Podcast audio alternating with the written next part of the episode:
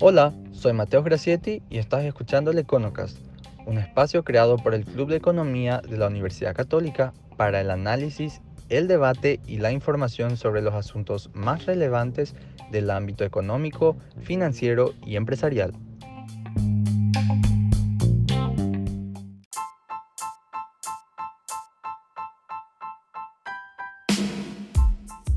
Querido Mateo. Así es, Ricardo, en, en esta tarde nos, nos acompaña Federico Martínez del Club de Economía. Él está como director de la revista económica UC. Quiero hacer un paréntesis. Te saludo, Fede. ¿Cómo estamos? Todo bien, Mateus. Un gusto poder estar acá nuevamente en el Econocast. Eh, un, gusto, eh, Vidal. Y nada más, estoy orgulloso y... Preparado. Preparado para estar acá, exactamente. Perfecto. En, en, esta tarde entonces tenemos a, a, Vidal René Jara, él es economista por la Universidad Nacional de Asunción y magíster en economía por la Universidad de Tucumán. Ha publicado numerosos ensayos y artículos sobre economía paraguaya y crecimiento económico. En la tarde de hoy entonces estaremos hablando sobre la teoría del crecimiento económico, sobre eh, el aporte de los factores dentro del crecimiento en este sentido, me gustaría eh, dar la bienvenida al invitado ilustre de la fecha, Vidal René Jara. ¿Cómo estás, doctor? Muy buenas tardes, eh, Mateus, eh, Federico. y el señor Martens, ¿verdad? Eh, muy contento, muchas gracias por la invitación. Y bueno, acá deseoso de hablar de algo que me apasiona, que es la economía y por sobre todas las cosas crecimiento económico, ¿verdad? Que, es un tema en este tiempo de este reactivación económica. La verdad que sí, es un momento bastante especial. Vamos saliendo de a poco de una pandemia, cosa que no la hemos vivido nunca, ¿verdad? Por lo menos mi generación y creo que la de ustedes tampoco, ¿verdad?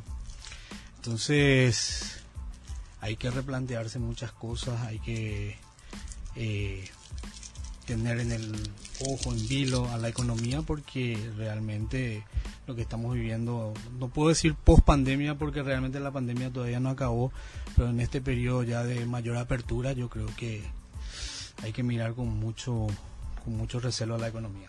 Así mismo. Cuando hablamos, Vidal, de crecimiento económico, lo primero que se nos viene a la mente es justamente un incremento en la producción de un país en un lapso determinado, generalmente un año, ¿verdad? Eh, hablamos que Paraguay en la mayoría de, los periodos o en la mayor eh, proporción de los años ha tenido un crecimiento positivo a lo largo de, la historia, ¿verdad? Eh, sin embargo, también durante periodos de, recesión económica motivados por factores externos, generalmente pandemia o recortes agrícolas por, a, causa del, del clima, eh, pero bueno, dentro del crecimiento económico eh, podemos hablar de subcomponentes del crecimiento económico. Así lo definís vos eh, dentro de tu trabajo publicado recientemente en la, en la revista de Ciencias Económicas de la Facultad de la Universidad Nacional del Este. No, no, de la Universidad Nacional de Asunción. Este, este material, ok, sí. sí este documento fue eh, publicado por la Facultad de Ciencias Económicas de la UNA. Yo soy docente, profesor de microeconomía 2. Y bueno, eh, viendo un poquitito, haciendo me eco de tu pregunta, ¿verdad? Bueno, en realidad eh, Paraguay ha tenido periodos de crecimiento, pero también ha tenido periodos de, de, caída del Producto Interno Bruto, ¿verdad? A lo largo de su historia. ¿eh? Podemos decir que, que, el primer impacto así, por lo menos que yo lo he, ni siquiera he vivido, pero sí lo he visto dentro del documento, fue la época del boom de Itaipú, mm. ¿verdad? Donde Paraguay, eh, gracias a esa inyección de inversión pública, por decirlo de alguna manera, de inversión. Estamos hablando de, de los años 70, los años 80, más 70, ¿verdad? Porque justamente el tratado se firmó en el 73 y a partir de ahí... Empezó un crecimiento importante de la economía, ¿verdad? Eh, ya por esa generación de empleo, esa inversión que, que determinó la construcción de la represa, ¿verdad? Entonces eso Paraguay vio como un como una bonanza, por decirlo de alguna manera, unos años de bonanza importante, que después justamente por, por, cuestiones de, iba acabando la construcción, en los años 80 ya como que ese impulso que tuvo por, por la represa, por la construcción de la, de la represa fue, fue acabando, mm. con lo cual de vuelta caemos a... Eh, temas de crecimiento, eh, ya un poquitito también el ambiente político de la época tal vez mm. contribuyó a, a que a que el crecimiento empiece a inclusive a volverse negativo en algunos casos, ¿verdad? Entonces, todo ese tipo de cuestiones, y bueno, después en los años 90, ya con, con, la democracia, con, la vuelta de la democracia, ¿verdad? Ahí eh, hay algo que es muy importante que eh, tuvo un detonante también en la caída del crecimiento, pues, es el, este quiebre financiero tan importante en los años 90, no sé si ustedes se van a acordar. Las corridas bancarias. Las corridas bancarias, ¿verdad? Los famosos capitales golondrinas que le hablaba, de, de los cuales se hablaban. Y, yo un poquitito haciendo la tesis de magíster, justamente hago mención a eso. En la época, en la época de, de, la dictadura, eh, Paraguay tenía un un esquema de financiero bastante represivo donde prácticamente todas las todas las eh, operaciones bancarias financieras pasaban por el banco central llega la democracia y bueno se liberaliza todo y hay varios papers que hablan justamente de que pasar de esa represión financiera a la liberalización financiera después nos lleva a la crisis financiera mm. inclusive yo hago mención de eso en, en la tesis mía de magíster, ¿verdad? Donde realmente se da eso, ¿verdad? Porque porque los controles de riesgo en esa primera época de, los análisis de riesgo eran muy muy muy blandos muy blandos muy muy poco serios inclusive verdad con lo cual eso genera verdad todo un proceso. Yo me acuerdo solía comentar yo era funcionario no, no voy a decir el nombre yo era en ordenanza de una casa de ahorro y préstamo que después cayó en quiebre. Y siempre comento que a mí me gustaba mucho estar entre las recepcionistas verdad y entonces eh, me iba y me quedaba yo y venía un ahorrista una persona que quería ahorrar y decía, señor, ¿cuánto me paga por una caja de ahorro? Y le decía, 3%, le decía. Pero es muy poco. ¿Usted quiere ganar más? Sí, quiero ganar más. Acá tiene una puertita, vaya ahí, le van a ofrecer. Era el famoso ahorro en negro o en gris, ¿verdad? Sin control alguno.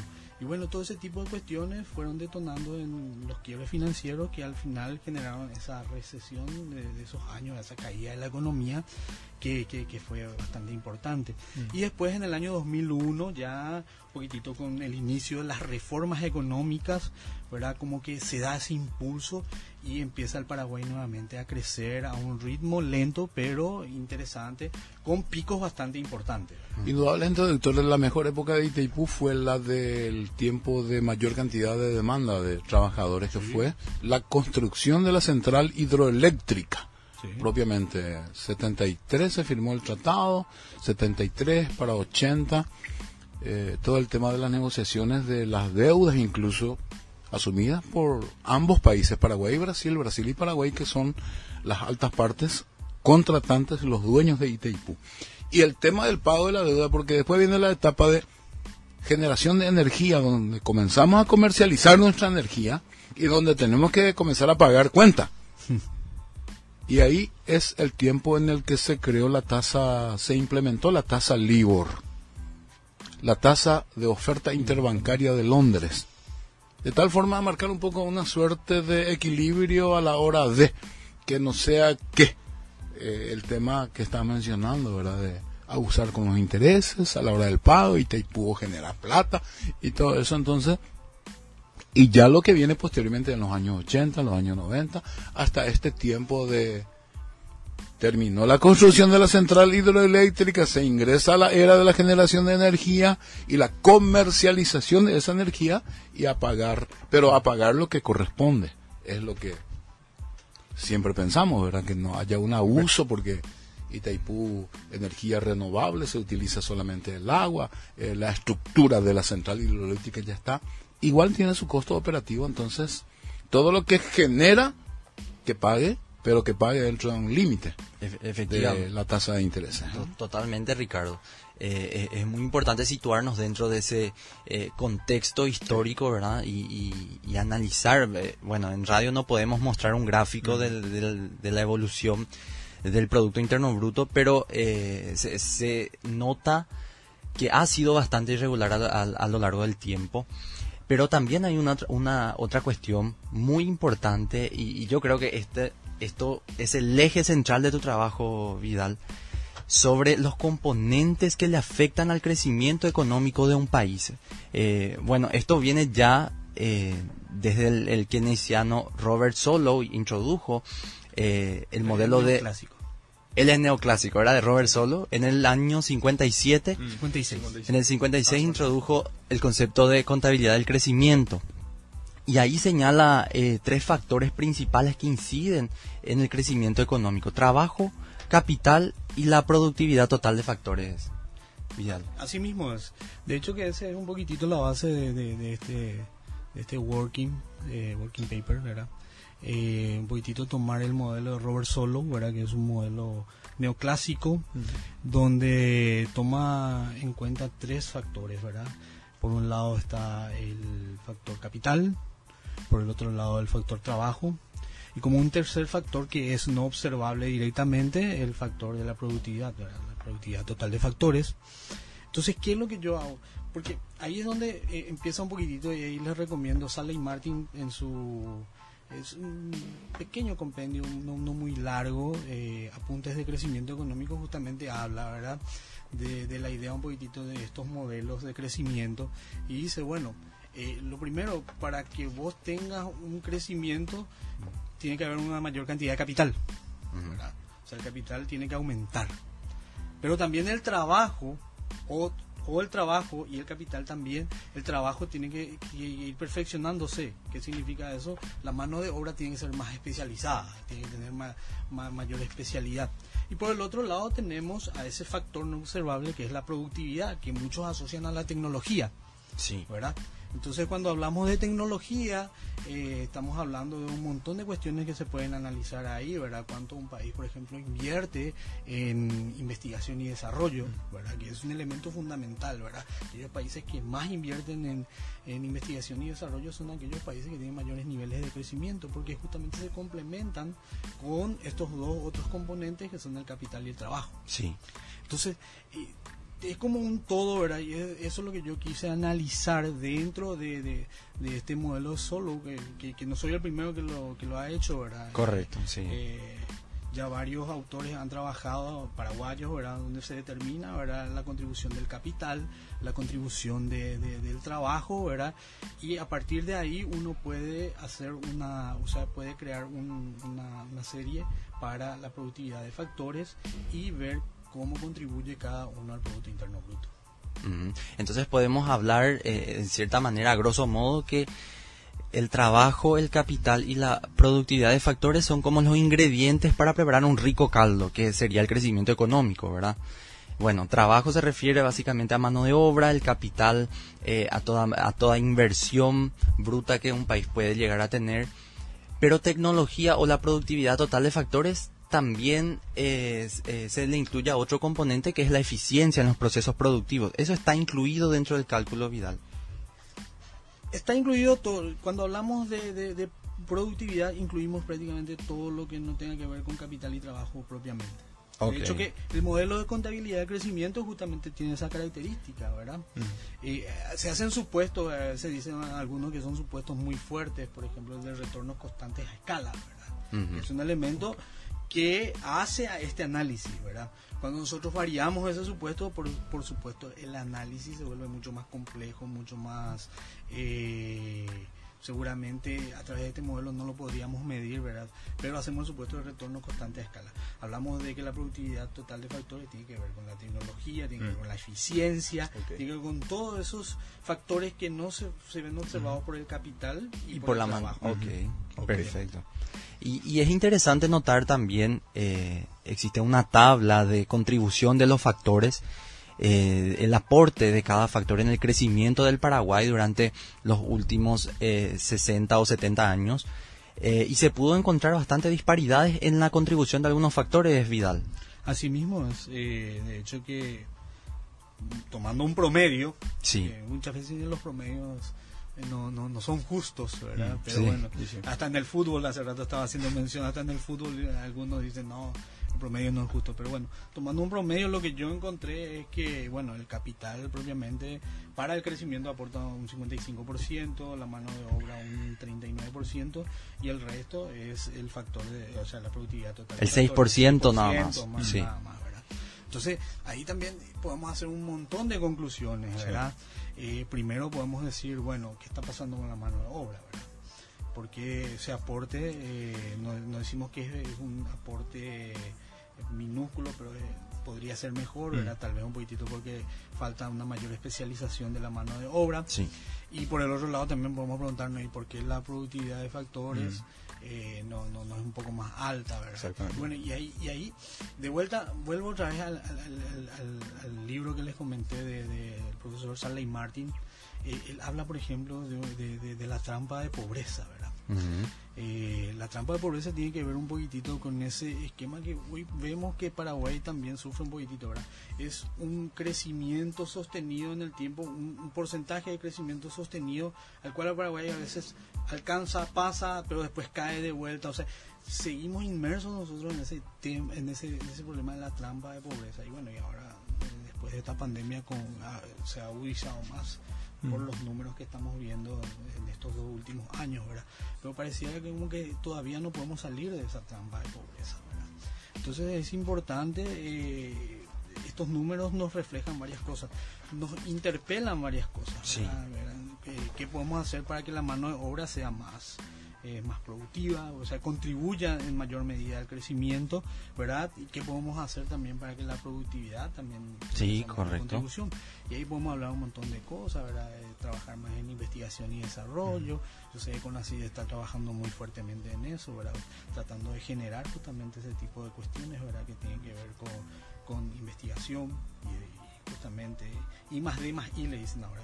Investigación, más desarrollo, más, eh, ahí el último era eh, investigación, más desarrollo, más eh, innovación. Innovación. Innovación. Muy bien. Entonces todas esas cuestiones hay que empezar a mirar con, con- con mayor detenimiento. Nosotros, eh, ustedes como jóvenes tienen que pedir que, que se vaya eh, se vaya trabajando más en eso, ¿verdad? Que, que el gobierno también pueda contribuir en esos aspectos. Efe- efe- efectivamente. Eh, bueno, dijimos entonces que para preparar eh, ese, Rico ese caldo. rico caldo del crecimiento económico participa en promedio de los últimos 60 años eh, la, la, la mano de obra con 39%, el capital con un 55% y ahí la tecnología un 6% o menos. Pero es de destacarse, eh, Vidal, que durante un periodo específico del 2010 al 2015 la productividad total de factores, alias tecnología, fue el factor que más incidió sobre el crecimiento económico. ¿Hubo alguna causal, algún, alguna explicación que pueda eh, originar ese, ese aporte? Yo creo que un poquitito eh, va de la mano con, con- con- con todos estos temas, ¿verdad? Eh, que, ya había mencionado, ¿verdad? Justamente un poquitito trabajar ya a través del CONACYT en investigación, en desarrollo, eh, también un poquitito estas reformas que, que se iniciaron, yo creo que contribuyeron en algo a que la productividad, porque no es solamente tecnología, como, eh, eh, sino hay que ot- otras cuestiones, hasta confianza, ¿verdad? Porque hay, hay que saber que, la- y por expectativas racionales, nosotros sabemos ahora que en economía, cuanto más confianza hay, entonces es cuanto más la gente eh, quiere invertir, ¿verdad? Sí. Y, y también la inversión pública empezó a crecer en ese periodo de tiempo. Entonces, todo ese tipo de cuestiones fueron también como sazonando ese caldo, utilizando, para Sí. a ustedes, Y todos estos Y temas va también con la legislación, actualización de la tecnología, innovación, como dijiste, y la legislación que es la que regula a nivel de Congreso también tendría que adecuarse todo eso, vida, ¿no? Eh, eh, eh, no, totalmente, totalmente. Es muy interesante todo esto de productividad y, y el aporte de cada factor. Pero también es cierto, eh, Vidal, Federico y, y Ricardo, que nuestra inversión bruta de capital o la inyección externa de capital no ha sido muy significante en los últimos años. Nosotros somos de- en- dentro de Latinoamérica el país eh, o uno de los países que menor cantidad de capital externo recibe para, para sumar dentro de la inversión eh, privada y pública de capital. Bueno, en realidad la pública depende netamente del Estado y el Estado hoy hace una inversión bastante importante, ¿verdad? Podemos ver eso eh, a través de los años, ¿verdad? Mm. Con, todo lo que se está haciendo a nivel de, distintos sectores, ¿verdad? Ya sea vial, el tema de hospitalario. Pero bueno, eh, volviendo un poquitito, y, también tiene que ver, porque eh, en cierta manera la inversión extranjera que ha venido ha sido importante en los últimos tiempos porque si vamos, si nos, eh, nos alejamos un poco en el tiempo, vemos que antes era prácticamente nula, ¿verdad? Hoy hay una inversión que, que, va creciendo, ¿verdad? Un poquitito también, primero por la confianza que, que, hoy el Paraguay tiene para los inversores extranjeros, ¿verdad? Todavía es sigue siendo pequeña. No, no, no vamos a decir, ah, estamos bien, ¿verdad? No, pero ah, se ha generado una confianza importante a lo largo del tiempo. También es importante el tema de, la inversión pública que justamente hace de que esa inversión extranjera quiera venir al Paraguay. Pues. ¿De qué te sirve que vos quieras invertir si ya tienes rutas? Hoy se ha incrementado bastante la, la, la inversión, por ejemplo, vial. Eso es importante. ¿no? Definitivo, pero es importante, ¿verdad? O sea, y, no, no, y hablo de varios gobiernos que vienen haciendo eso de invertir, ¿verdad?, en infraestructura, porque si el país no tiene infraestructura, no es atrayente para los extranjeros. Correcto. Mm. Entonces, eso genera, esa inversión pública genera justamente esa inversión privada. Cuanto más yo tengo, y eso es lo que un poquitito saca, saca como conclusión este paper, ¿verdad? Este working paper, ¿no? Está muy lejos de ser un paper, ¿verdad? Está muy lejos. Eh, pero eh, eh, justamente la inversión pública, la inversión pública es el motor que atrae a la inversión privada. Y ambos en su conjunto contribuyen a la productividad de factores que otra vez contribuye al crecimiento mm. económico. Ese es el análisis de, lo que buscamos justamente. ¿Y, cómo medimos eso en este documento? A través de la elasticidad. Lo que hicimos fue eh, tener una serie para la productividad de factores, contrastar eso con la formación bruta de capital, que es un insumo que nos da el Banco Central, ¿verdad? Y, lo dividimos, la formación bruta de capital lo dividimos en capital público, en la formación bruta de capital público y capital privado. Y vimos la elasticidad de ambos, y vimos que la elasticidad de ambos es positiva. Evidentemente la del sector privado es más grande que la del sector público, pero la, la del público es el motor que incentiva al a, la inversión privada. A la inversión privada. Entonces, en ese sentido, una conclusión importante de, de, ese razonamiento es que dentro de los contribuyentes o de los que más aportan a, la productividad de factores eh, se encuentra el capital y especialmente eh, motivado por una inyección privada de capital. Claro. Sí, ¿verdad? Sí, de hecho, de, de hecho que tenemos, sí, si vemos un poquitito el documento y los gráficos, vemos ahí que la inversión eh, privada es eh, realmente eh, acompaña prácticamente al crecimiento de, o sea, ambos crecen al mismo nivel, ¿verdad? La formación bruta de capital, la formación bruta de capital privado es que más o menos le da tendencia a la formación bruta de capital. O sea, la, la privada es la que da esa inyección importante. Por eso que hay que seguir trabajando en traer no solamente extranjera, sino nacional, también inversión privada, para que eso realmente contribuya a la productividad de factores y también contribuya al crecimiento económico. Efectivamente. René, yo tengo una consulta. En, este, en esta tabla que lastimosamente los oyentes no tienen la oportunidad de visualizar, ¿verdad? Eh, habíamos dicho de que la contribución del capital humano al crecimiento fue relativamente baja en comparación al, em, al capital o o a ver sí. Al capital. Al capital claro. Quería preguntarte un poco esto se puede dar debidamente a al sector informal o a una deficiencia en la calidad de la educación yo creo que ambos ¿eh? ambos ¿eh? Eh, porque van de la mano. Justamente estábamos haciendo un análisis. Acá tenemos un gran porcentaje de la población de la, población económicamente activa, ¿verdad? de aquellos trabajadores realmente, de, los ocupados, que en realidad están ocupados en el, sector de las MIPIMES, ¿verdad? Que, y muchos de ellos en un sector informal, ¿verdad? y, también vemos ahí un poquitito de la calificación de la mano de obra, que, es... Eh, que, realmente no, no es la que, queremos para, para, para, los trabajadores paraguayos. yo creo que ambos tienen que ver con eso. Eh, de hecho que este modelo de solo también tiene, eh, yo ya, si bien está dentro del documento, pero ya no, no, hizo el análisis más profundo, también tiene una eh, disgregación en donde toma en cuenta eh, justamente el, capital humano, que, tiene que ver con la educación. Ok. El nivel de educación de los trabajadores. E, efectivamente, y ahí Vidal eh, también aportando ya a, lo que dijeron ambos, existe un estudio reciente del Banco Interamericano de Desarrollo que señala que los países de Latinoamérica y el Caribe son en promedio un 48% menos productivo al compararlo con la economía norteamericana. Mientras que Paraguay, para Paraguay la brecha es todavía mayor. Mm. Un 65% eh, por ciento es la diferencia entre nuestra eficiencia y la eficiencia norteamericana, ¿verdad? Mm. Eh, entonces ahí va una pregunta, por ejemplo, ¿existen otros factores que pueden afectar este, eh, este resultado a la baja, diría yo, aparte de los ya mencionados anteriormente, Vidal, por ejemplo, eh, la institucionalidad, la situación de nuestro país en cuanto a la mediterraneidad, ¿existen otros factores implícitos que pueden afectar este resultado? Bueno, primero que nada, no, yo no conozco el estudio en sí, ¿verdad? Tendría que leerlo con, mayor detenimiento para, para ver un poquitito. Eh, pero eh, yo sigo sosteniendo que, que, el tema de la productividad tiene mucho que ver con el tema de, un poquitito de la investigación eh, y desarrollo, ¿verdad? O sea, la, la tecnología. Nosotros tenemos muy poco, o sea, bueno, muy poco decirlo pero en realidad innovación, muy poca innovación todavía, ¿verdad?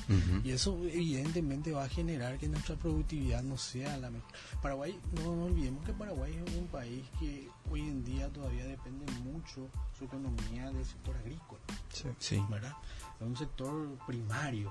¿verdad? Y el otro sector importante es el sector de servicios, ¿verdad? Eh, la parte de comercio todavía nos falta un poquitito ir pensando en los sectores que, que, tienen mayor productividad y eso a través de la mejor tecnología, como vuelvo a repetir, la inversión en investigación, desarrollo e innovación es fundamental. Tenemos que insistir, insistir, que, que, la gente realmente haga investigación en este país, que las universidades sean centros realmente de investigación y que realmente a través de ellos se pueda lograr mejor, mejor nivel de tecnología, ¿verdad? Sigo sosteniendo es uno de, los elementos fundamentales, ¿verdad? Entonces, hay que seguir trabajando en eso, ¿verdad? Hay que seguir apuntando a eso de tal manera a que la contribución de, esto a la productividad sea cada vez más creciente. Eh, enseguida tenemos que irnos eh, a un corte, pero yo, yo quisiera eh, preguntarte, René, antes de que vayamos a ese corte, eh, porque no se va a quedar con nosotros hasta, hasta el segundo bloque. Entonces ya una pregunta eh, de, forma a resumir todo lo conversado, que existen corrientes dentro del pensamiento de crecimiento económico. Eh, por ejemplo, una que defendía Paul Krugman, por ejemplo, que menciona que los principales motivos que llevaron a los tigres asiáticos a su crecimiento exponencial en las décadas pasadas, hablo de Corea del Sur, Taiwán, Hong Kong, Singapur, eh, fue el concepto de gratificación diferida, es decir, sacrificar el consumo presente eh, a expensas de una mayor ganancia o un mayor crecimiento en el futuro. Entonces hay países que plantean eh, y, autores de economía que plantean que el crecimiento económico debe debe provenir de una acumulación de factores y no de una ganancia de eficiencia. Entonces, eh, dijimos nosotros, necesitamos institucionalidad, necesitamos una masa laboral mejor formada, equipada. Pero hay autores que también señalan que lo más importante no es la productividad de factores, sino más bien eh, la acumulación de esos factores, Vidal. Yo creo que no son excluyentes. ¿eh? Yo, creo que, que ambos van bastante de la mano, no, no, no podemos decir no, porque en realidad eh, cuando, cuando el profesor Krugman hace este tipo de análisis, está haciendo un análisis intertemporal, que es lo, correcto, ¿verdad? O sea que en microeconomía siempre uno dice que si hoy eh, yo estoy consumiendo menos, o sea, ahorrando una parte de mis ingresos, ¿verdad? Me estoy volviendo entonces, puedo consumir más en el futuro, ¿verdad? Los libros de, microeconomía nos dicen eso, ¿verdad? Sí, en, el análisis intertemporal de, de, de consumo y ahorro, ¿verdad? Eh, pero de todas maneras, ¿para qué dejas de consumir hoy? Para ahorrar. Ese ahorro ¿en qué se tiene que convertir? En inversión. En inversión. De vuelta. O sea que de vuelta estamos pensando otra vez. yo, yo, no, no, quiero decir que esto es correcto ni esto, sino un componente claro, No son excluyentes. No son excluyentes, para mí no son excluyentes. Ok. Mm.